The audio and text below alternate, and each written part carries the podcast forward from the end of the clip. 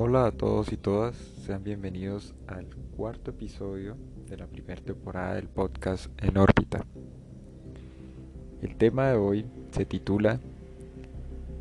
Realidad versus ficción y básicamente, más que establecer una bifurcación entre esos dos ámbitos con los cuales todos,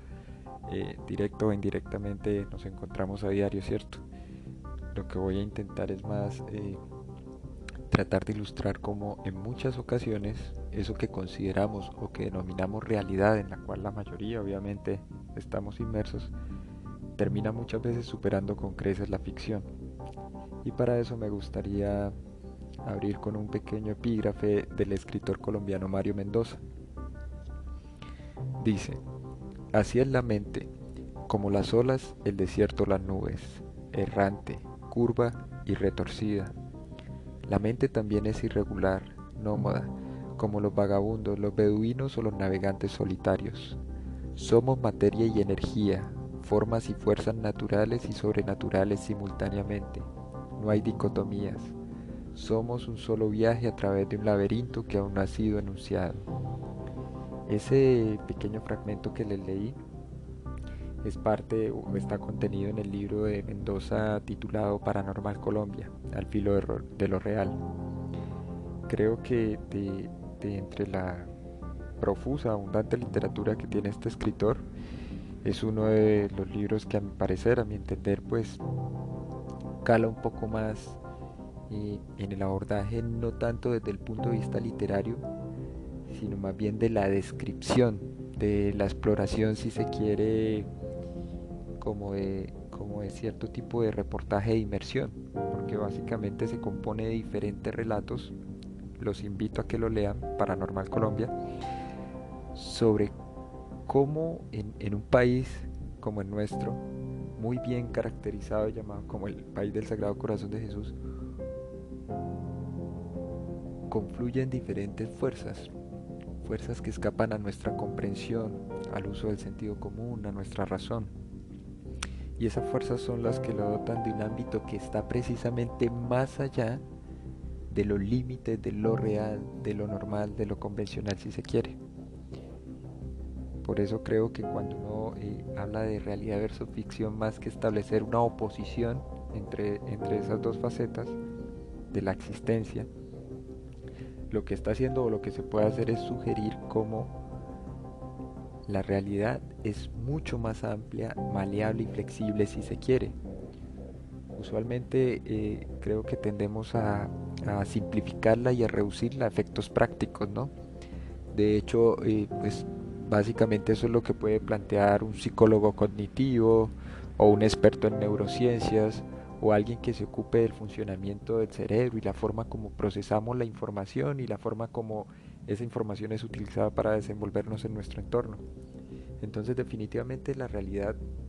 podría perfectamente albergar, si se quiere, en plural otras realidades, otros mundos, ¿sí? como, como lo decía este autor Elwar, Paul Elwar, que están contenidos dentro de este mismo, análogamente a como eh, hay divisiones en las capas de una cebolla, eh, de, esa misma forma creo que podríamos entender eso que llamamos realidad. ¿no? Eh, siempre he considerado que hay, hay elementos o hay, digámoslo, hechos o sucesos que escapan a una comprensión racional, que van más allá, digamos, de la simplificación del uso de la razón con fines prácticos para tratar de entender qué ha ocurrido, por qué ha ocurrido de esa forma. ¿sí? Ciertamente somos afectados por fuerzas que escapan a nuestra comprensión convencional, a nuestro sentido común y creo que eso lo ilustra muy bien la literatura y en particular, por ejemplo, eh, Mendoza. A propósito, ahora en, pleno 2020 del estreno de una serie en, esta plataforma de HBO sobre Lovecraft, Howard Phillips Lovecraft, recordé que hay un, hay un pequeño, eh, digámoslo, apotecma, si se quiere, este escritor norteamericano en el cual él sostiene que los hombres de más amplia mentalidad saben que no hay una distinción clara entre lo real y lo irreal. Ciertamente los mundos del Lovecraft, pues eh, para aquellos que conocen al autor o que están familiarizados con la literatura de este, eh, parecieran, eh, análogamente a lo que ocurre con este texto de Paranormal Colombia, es de salirse del ámbito de lo meramente literario. ¿sí? Evidentemente pues están ficcionados, ¿sí? están presentados como ficción, pero son, según el mismo Lovecraft, mundos que él describe con los que difícilmente se podría hacer una representación común de esas cosas que él vivencia y que experimenta allí. En, mi caso particular, creo que en un país como Colombia, ¿cierto? Coexiste simultáneamente eh, la creencia en lo sobrenatural, ¿sí? Y esa creencia perfectamente se fundamenta, por ejemplo, en la idea de la divinidad independientemente del credo religioso que profesen las personas y demás, eh, el, simple hecho de tener una fuerte convicción dirigida hacia un ente superior, ah, eh, eh, ¿sí? independientemente de, bueno, de si eso está imbuido o no, un carácter espiritual y eso, hace pensar y suponer perfectamente eso, que hay una tendencia, una orientación natural en todos nosotros como individuos hacia lo sobrenatural, porque precisamente eh, la fe demanda, designa de cierta forma la anulación de la lógica, de la razón y de la capacidad de juicio en extremo. ¿sí? Y todos esos eh, como elementos de la arquitectura funcional de nuestro cerebro, de nuestra mente, quedan anulados precisamente ante cosas como la fe, lo divino, y eso es, digámoslo, como un primer paso, un primer acercamiento, es básicamente como tener ya un pie del otro lado acerca de esas cosas que llamamos sobrenatural. Y sin embargo al mismo tiempo por contradictorio que puede resultar a la mayoría de las personas, de los individuos les choca eh, la idea de lo paranormal, ¿sí? Entonces e, ese prefijo para pues tiene como un sentido despectivo peyorativo si se quiere, ¿no? Para ciencia, para psicología, paranormal, que básicamente como describir eh, un, ámbito que está por fuera de los límites de lo convencional. Obviamente, ya sea dentro del campo científico, psicológico, perceptivo, en, el caso de lo que denominamos como normal, ¿sí? y anormal, o atípico si se quiere, o anómalo. Eh, en Estados Unidos hacia finales de los 60 y principios de los 70 se comienzan a desarrollar toda una serie de investigaciones en diferentes instituciones académicas, de hecho, universitarias. Eh, por ejemplo, en la Universidad de California, en Los Ángeles, la UCLA, o en la Universidad de Duke, se comienzan a, dentro de los departamentos de psicología, por cierto, a desarrollar pruebas de lo que ellos denominan eh, eh, experimentos con fenómenos anómalos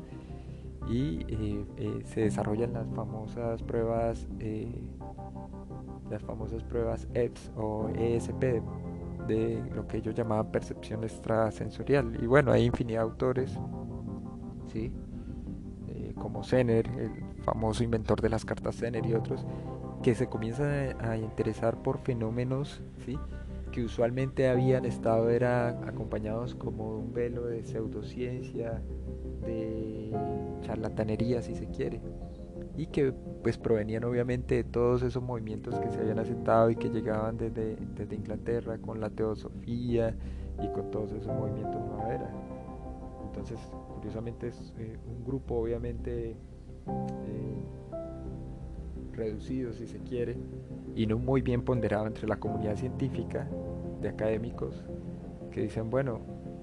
si comenzamos a investigar esto, uno de esos recuerdos Joseph Berheim, ya luego más adelante aparecen figuras como eh,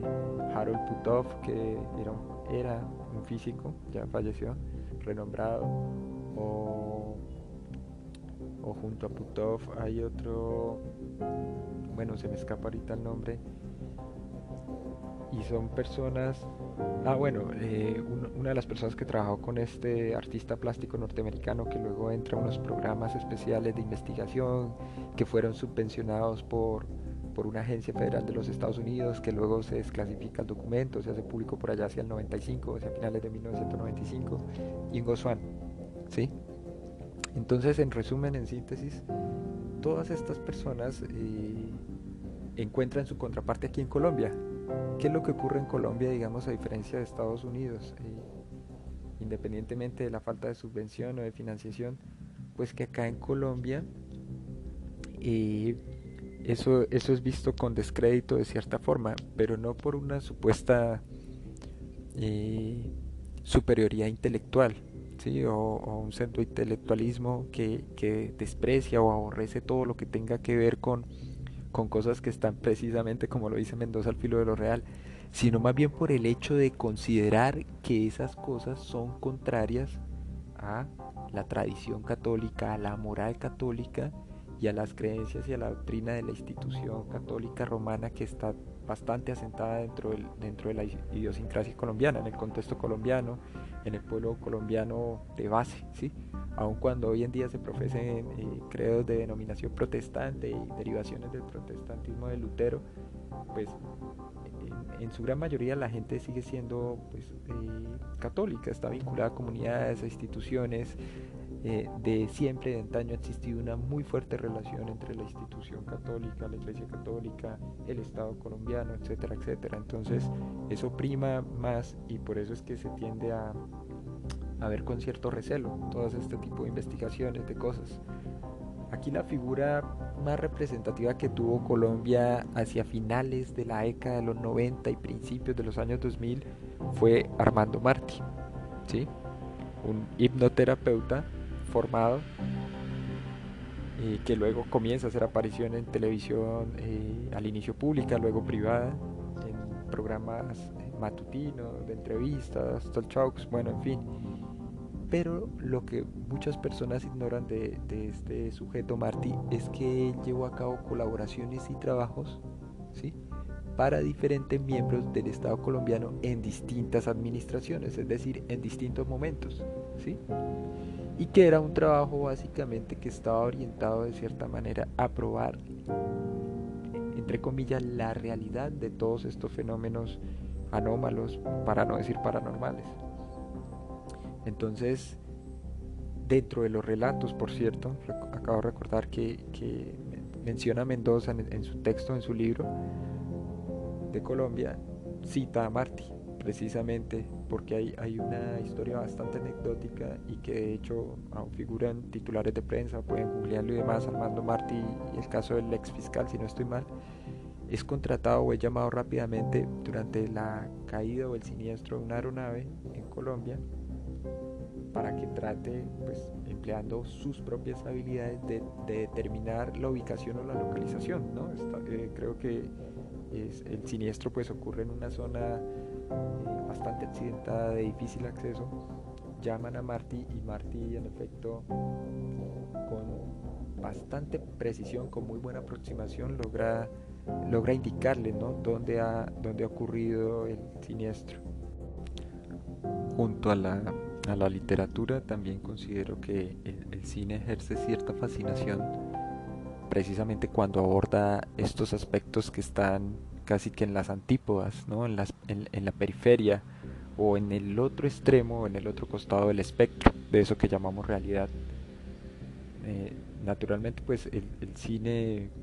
por ese componente audiovisual, permite una representación mucho, mucho más amplia y liberada, si se quiere, acerca de lo que implica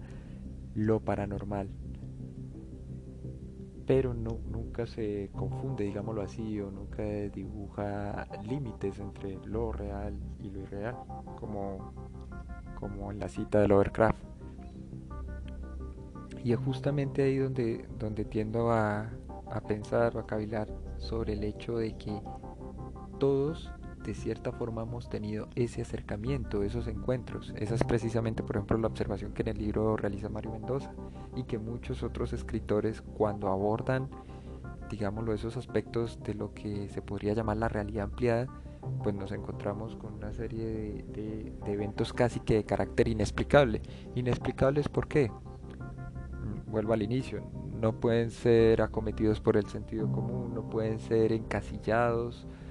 y, no se den fácilmente una explicación de carácter racional sobre las cosas. Y sin embargo todos bien o mal, vivenciamos esas cosas. Basta con leer una crónica de misterio o con encontrarse con una historia o un relato o una nota periodística